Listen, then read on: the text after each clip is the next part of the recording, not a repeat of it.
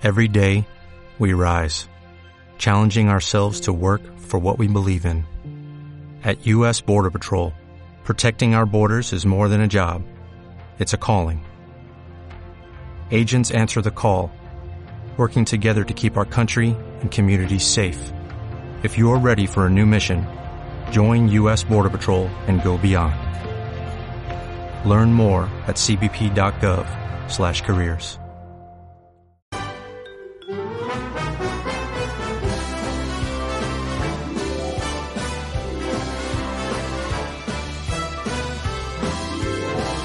Pues vamos a la una y 21 minutos a charlar un ratito con Cándido García Alejo. Como saben, él es eh, doctor en Ciencia y Tecnología de los Alimentos, es nutricionista, también es biólogo. Y andamos, eh, perdón. Que por hoy biólogo. Por hoy biólogo, exactamente. Porque de lo que vamos a hablar más que de nutrición es eh, de algo que nos tiene a todos un poco eh, por lo menos preocupados, ¿no? O alertados, que Sí, es el, el famoso coronavirus. De momento, en España los casos que hay no, no se han contagiado aquí. Parece que son gente que ha venido de otros lugares, pero es verdad que ponerle puertas al mundo en los tiempos que corren es muy difícil. Muy difícil. Y aunque de momento nos dicen que parece que es por vía aérea como se contagia con más facilidad el coronavirus, también hemos oído algo de algún animal y de alguna cosa que tenía que ver con Claro. otro tipo de, de, de modo de contagio. En cualquier caso, ¿qué tiene que ver la alimentación con el coronavirus? Bueno, tiene que ver y mucho, porque está eh, justamente eh, las infecciones eh, víricas están íntimamente relacionadas con el sistema inmunológico, que a su vez este está muy estrechamente relacionado con la alimentación. Entonces eh, hay un vínculo de unión ahí donde la, la alimentación va a influir decisivamente en aquellas personas inmunodeprimidas o no deprimidas, eh, desde el punto de vista inmunológico. Comenzar con, con por aclarar un poco el tema, el tema este de, del coronavirus. Y quisiera poner en situación a los oyentes eh, para que sepan qué es un, un- un virus. Eh, básicamente es un virus, es como si fuera la garrapata de un perro. Es algo parecido. Se agarra, Eh, sí, algo así, ¿no? O sea, realmente los virus lo que, lo que hacen es infectar las células. Eh, y por ponernos en situación, como digo, una célula, más que voy a poner un símil, eh, una célula puede ser una pelota de tenis, por ejemplo, y un virus puede ser la cabeza de un alfiler.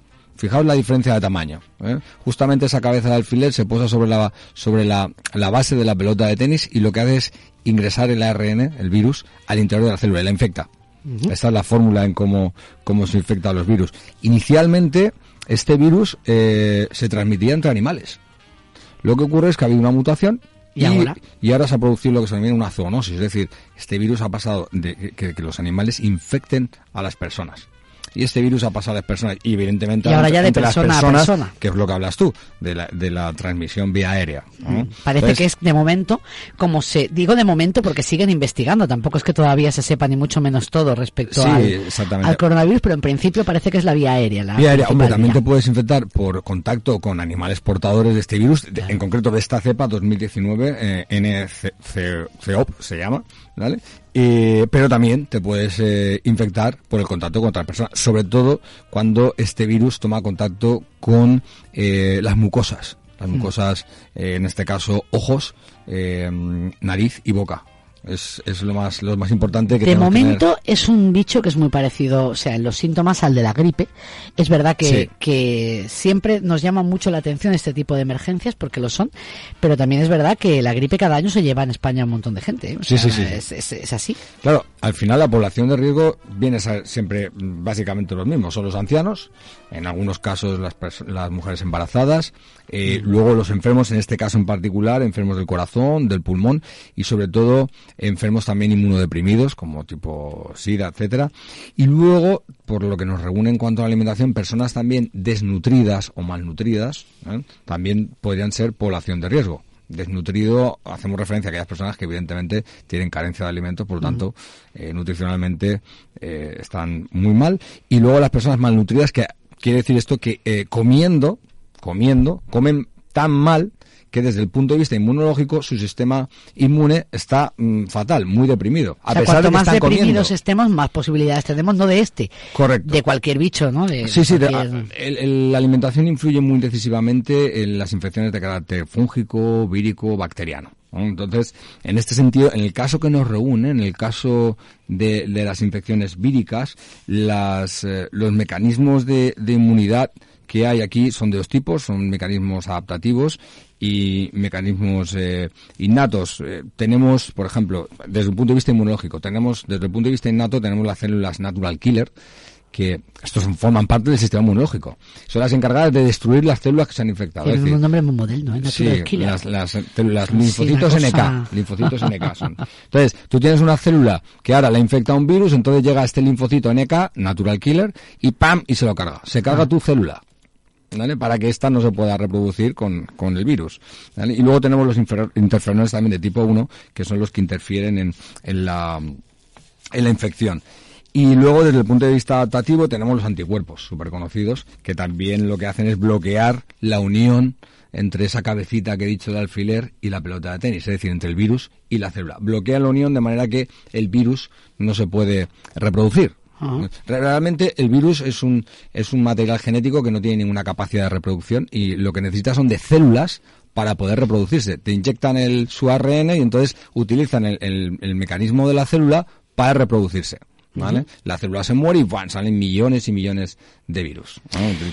Vamos, que cuanto mejor comidos estemos, entre comillas, la cuestión, la cuestión es, La cuestión es esa, Palmira, ¿cómo debemos de comer? ¿Qué debemos de comer para no estar eh, malnutridos? Es decir, los alimentos a ingerir, hay algunos de ellos que son eh, intensamente decisivos en el, en el estado nutricional de, la persona. Ya no solo para este virus, sino en general para tener una salud. Cualquier tipo de infección, pero en este caso en concreto, y ya creo que hemos hablado antaño sobre el tema de la inmunonutrición, que mm, es la ciencia que estudia la relación entre la, nutrición y la inmunología. Mm. Y en este sentido me podrías preguntar, que no lo has hecho, oye, ¿qué hay que comer? ¿Qué comemos? ¿Qué comemos? Que siempre me lo haces. Pero que me lo vas a decir de todo. Mm, bueno, de todo, pues no te voy a decir de todo, pero te voy a decir que que, que, sí, hay que llevar una alimentación variada, pero sobre todo, sobre todo es, hay ciertos inmunonutrientes que son decisivos en que el sistema inmunológico no esté deprimido.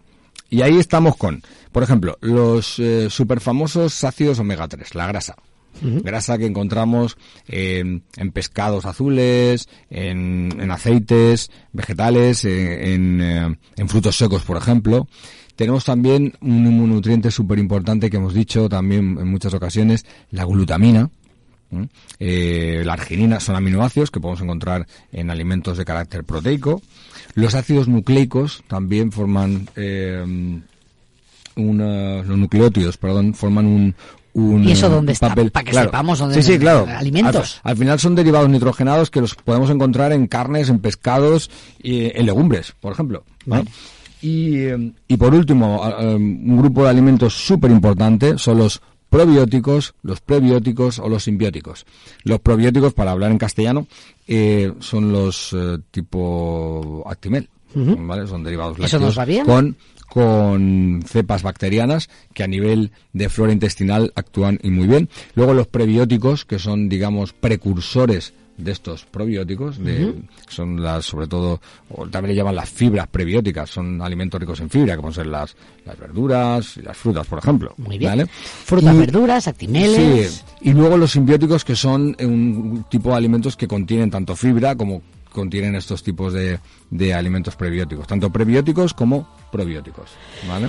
Comer de todo y estar nutrido. Eso es súper importante, estar bien nutridos. Y para ello la alimentación variada, que siempre hablamos, es la más ideal en ese sentido. Que nos puede ayudar a prevenir este y cualquier otro virus. Con el fin de mantener un estado, con el fin de mantener un, buen estado nutricional. Para que así el sistema inmunológico. Esto es como todo, ¿no? Cuanto más fuerte nos pille, mm, mm, menos daño nos va a hacer cualquier cosa al final es una batalla, o sea, es una, es una, es una batalla. Son dos bandos, uno es el virus, otros son nuestras células.